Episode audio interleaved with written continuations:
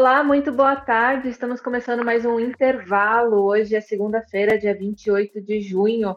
E o intervalo é o seu programa diário que a gente fala aqui sobre as, as notícias dos negócios dos esportes. E é um oferecimento do grupo End to End. Hoje estou aqui com o Eric Betting. Oi, Eric, tudo bem? Boa tarde. Olá, Mariana, tudo bom? E você, como vão as coisas? Hoje é segunda-feira, 28 de junho, dia do Prêmio Máquina do Esporte.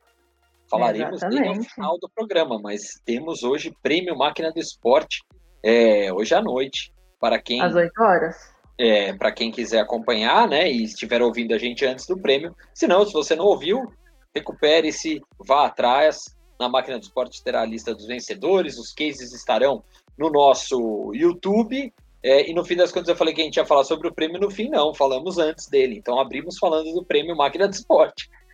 E a gente fala também no final para reforçar mais um pouquinho. Muito bem, perfeito, Mariana. Bom, hoje vamos começar falando dos clubes, né? Daquela liga que os clubes começaram a pensar, criaram aquela carta na reunião que saiu com a CBF. E você teve uma, uma novidade aí logo cedinho hoje, né? Pois é, parece que realmente está querendo dar liga essa união dos clubes. Pela primeira vez, uma união tão grande de clubes, né? É, se a gente for pensar lá atrás, nos anos 80, quando foi fundado o Clube dos 13, como o próprio nome dizia, 13 clubes estavam afim daquilo. Agora parece que não, parece que realmente os 40 times da Série A e B é, estão unidos e firmes no propósito de construir uma liga e a partir dela discutir os interesses. Ainda não está claro se de Série A e Série B, ou só Série A, ou é, vai fazer o um modelo da La Liga com duas divisões dentro de uma mesma liga. Enfim, isso é o que vai ter numa discussão, numa reunião em São Paulo, que acontece nesta segunda-feira, para definir exatamente os primeiros indícios de como vai funcionar a liga juridicamente, como ela vai ser. E aí sim a gente vai ver que bicho vai dar. O que deu para saber também um pouco é, é, em torno dessa criação de liga é que agora a reunião é entre os presidentes dos clubes e os departamentos jurídicos, o que já é um grande avanço, porque mostra que os clubes estão interessados em juridicamente não deixar brecha alguma para a CBF, para a FIFA contestarem a liga e com isso atrapalhar ou naufragar ou é, atrasar os planos de criação. Por lei, os clubes podem fazer o que quiser. Só que eles também correm o risco de não terem o reconhecimento da CBF e com isso os jogadores não serem poderem ser aproveitados nas seleções, o que considerando o cenário atual do futebol brasileiro nenhum clube reclamaria, né? Vide Flamengo e Pedro. Mas é, a verdade é que seria isso, teria esse risco de é, é, os atletas não serem chamados, que foi até o que quando criaram-se, criou-se, né, o, o, a Liga Nacional de Basquete lá em 2005, foi a massa de manobra que a Confederação Brasileira de Basquete tentou usar e os clubes falaram: tudo bem, não tem problema, ninguém vai jogar, e os atletas estavam fechados com ele. E aí, obviamente, a CBB perdeu o braço de ferro. No futebol, acho que não vai precisar chegar a esse extremo, mas é interessante notar que o movimento continua muito bem arquitetado, planejado e sendo bem executado pelos clubes, o que tudo isso é indício de que realmente pode ser que o negócio vá para frente depois de, olha, Mari, te digo aqui, 15, 16 anos de máquina do esporte, é a primeira vez que a gente tem uma certeza muito maior de uma possibilidade de criação de liga do que nunca teve. Ah, e tá andando bem mais rápido do que a gente imaginava também, né? A primeira vez que a gente falou, que a gente fez até um programa especial aqui no intervalo sobre esse assunto, o, o assunto tá andando muito mais rápido do que a gente imaginava, né? As coisas estão desdobrando. É, e o que é legal é que tá andando sem ser aparecer para mídia. Tá andando internamente, né? Óbvio que vai aparecendo, a gente sabe dessa reunião de hoje, por exemplo, tal, tem algumas coisinhas que vazam. Mas é, é via de regra, quando você pergunta dentro dos clubes, a resposta é: não, isso é só com o presidente, é, a gente quer fazer direito, a gente não está correndo nenhum risco, a gente não quer criar nenhuma falsa expectativa, então primeiro estamos trabalhando internamente para que isso saia do papel. Bem diferente até do caso da Super League. europeia, né, que a gente noticiou e conversou bastante esse ano, que foi um movimento em que se alardeou que existia e dali ele já acabou. Né? Essa é a diferença. Sim, e falando também aí da, da CBF, ontem à noite saiu uma matéria, né? Falando que tem um grupo chamado Grupo Arco-Íris, que é uma ONG que luta em prol dos direitos LGBT, que tá, entrou com um processo contra a CBF, porque a CBF é a única seleção da Copa América que não tem um jogador com, usando a camisa 24. É, a gente sabe, o número 24 é um número associado à comunidade gay, por causa do jogo do bicho, então nenhum jogador atualmente na seleção brasileira joga com a camisa 24. Esse grupo entrou com esse processo, pedindo essa ação, pedindo respostas à CBF, porque eles não têm essa camisa na, em campo, né? Porque nenhum jogador acaba jogando com essa camisa. É, lembrando que também nessa segunda-feira, além de ser o dia do Prêmio Máquina do Esporte, é celebrado o Dia Internacional do Orgulho Gay. Né? Junho, na verdade, é celebrado o mês do, do orgulho LGBT e hoje, especificamente, é o dia é, dessa celebração. E a gente viu no final de semana os clubes vários clubes fazendo postagens, né? Tem, tem matéria lá na máquina, quem quiser ver, de, da, do Vasco, que fez uma a grande Vasco é ação. é espetacular. É. A do Vasco é espetacular. Para mim, concorrente falando em prêmio é o prêmio deste ano para a máquina do esporte, que o que o Vasco fez foi pela primeira vez um clube colocar na camisa as cores do arco-íris aqui no Brasil, obviamente, mudar o seu, seu tra sua tradicional faixa preta para ter as cores do arco-íris e, e, é espetacular. Eu fui hoje de manhã, que foi quando eu consegui parar em frente ao computador. Eu falei, ah, deixa eu lá ver se eu consigo comprar a camisa. já acabou. Né? Os estoques já acabaram na Netshoes, enfim, nas lojas. Não tem mais estoque. O Vasco com certeza vai ter que fazer muitas camisas e, e, e refazer, porque foi muito bacana e ainda mais é, é, colocar as bandeirinhas de escanteio com as cores do, né, com, com, com, a, com a bandeira do arco-íris e, e, mais lindo ainda foi o Cano fazer o gol e levantar a bandeira, né? Foi literalmente ele levantou a bandeira da causa, né? Eu achei assim, foi foi foi daquelas ações que ao mesmo tempo que a gente tem essa essa bobagem da questão do número 24, né?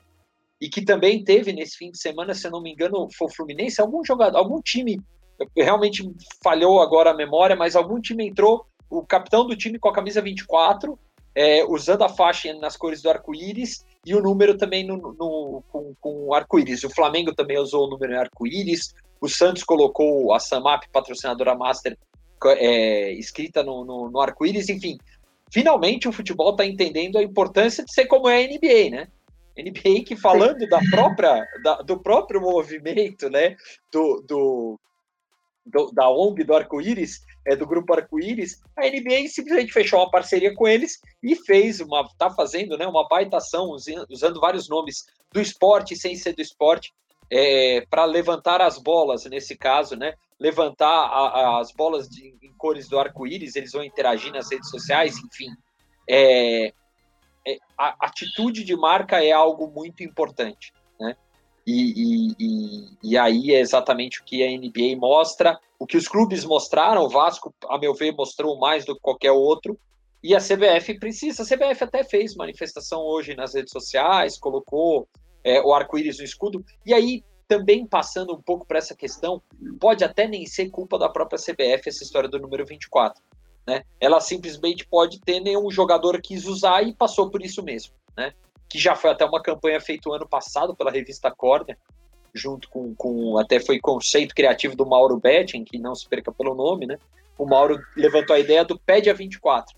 Por que, que a gente não usa a camisa 24? Já era um baita de um levantamento e manifesto feito ali pela Corner, é, pela revista, enfim. É, eu acho que é um tema que vai caindo tabu cada vez mais, e esse ano, para mim, mostra claramente que, que a gente está tendo luz ali no fim do túnel. Né?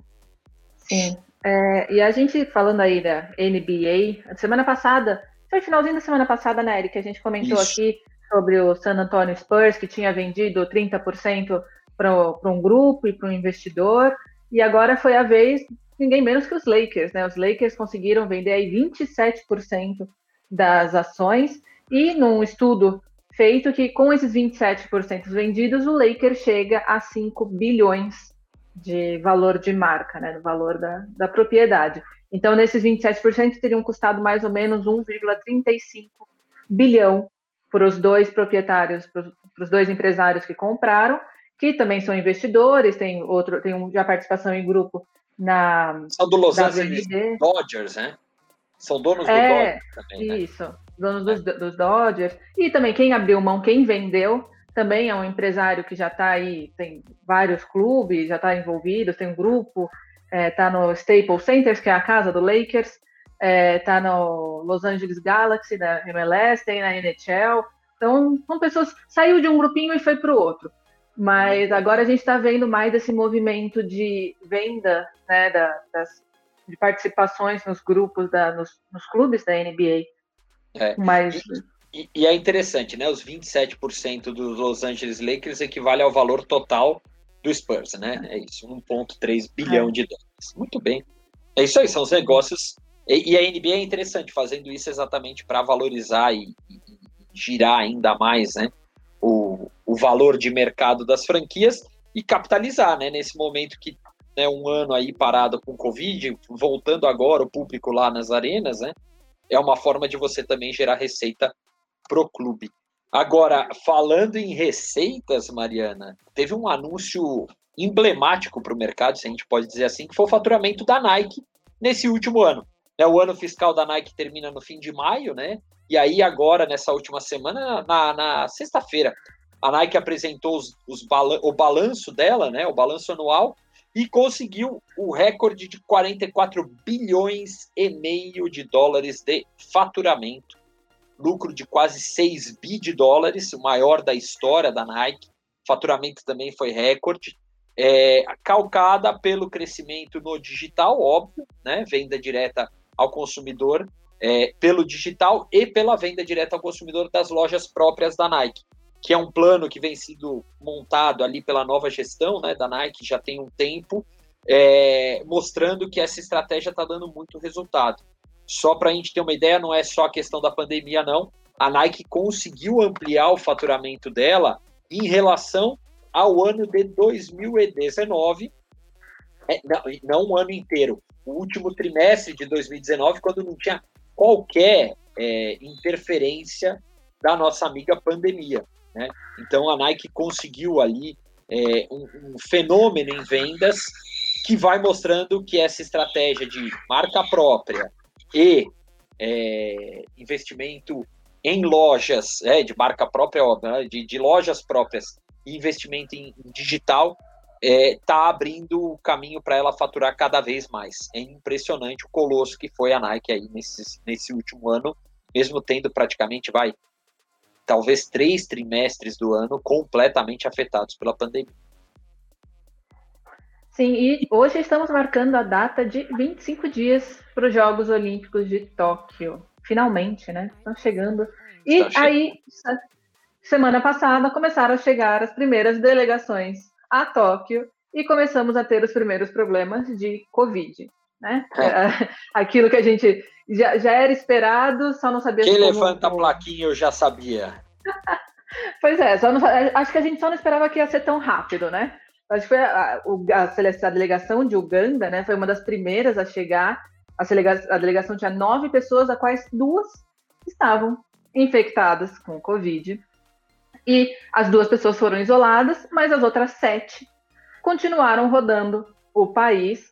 E aí que é, Tóquio anunciou nesse final de semana que vai endurecer as medidas contra a Covid e falou que se caso né, ocorra de novo esse um caso desse de alguém na delegação testar positivo, todo mundo que entrou em contato com aquela pessoa, ou seja, toda a delegação, vai é. entrar em quarentena também. Mas eu estava lendo agora há pouco que o, o, o primeiro-ministro, né, a pessoa que está falando ali com relação às medidas de segurança é, de Tóquio, falou que não tem o que fazer, que eles já estavam esperando que ia ter é, pessoas infectadas, Agora é meio que tentar remediar, né, para a opinião pública japonesa também não cair matando em cima deles. Mas faltam 25 dias para Tóquio. Faltam 25 dias, as delegações vão começar a chegar, é, vai ficar mais, mais é, restritivo, vamos ver. Esperamos né, que tudo dê certo, tudo funcione é, e tudo, tudo acabe aí com tranquilidade. Bom, Mariana, conforme prometido, a gente falou no começo, falamos agora no final também. Prêmio Máquina do Esporte, às 20 horas desta segunda-feira, ao vivo no canal da Máquina no YouTube. Acompanhe, compartilhe.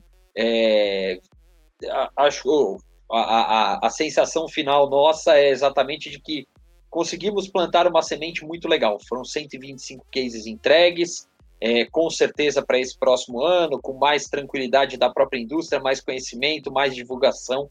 A gente deve ter muito mais gente participando, mas já foi muito bacana, até para ajudar quem trabalha na indústria a ver os cases, a relembrar mais, ter mais ideias, a, a arejar as, os pensamentos. E amanhã, Mari, voltaremos para falar sobre cases vencedores, contar um pouquinho das histórias e, claro, é, é, saudar a nossa indústria esportiva brasileira, que é a, a razão de ser aí da máquina já há 16 anos. E aí a gente tem essa alegria de poder fazer pela primeira vez o prêmio de uma maneira ainda virtual, mas simbolicamente uma premiação que, que traga primeiro o mercado para contar do que fez e depois o próprio mercado, porque foi voto popular e voto de júri técnico, quem escolheu os melhores e a gente vai saber daqui a pouco. Combinado, Eric. Então amanhã voltamos com uma edição especial aqui do intervalo, né? Que é um oferecimento do grupo End to End. E é isso. Até amanhã, Eric. Beijo. Até amanhã, Mari. Um beijo. Obrigado.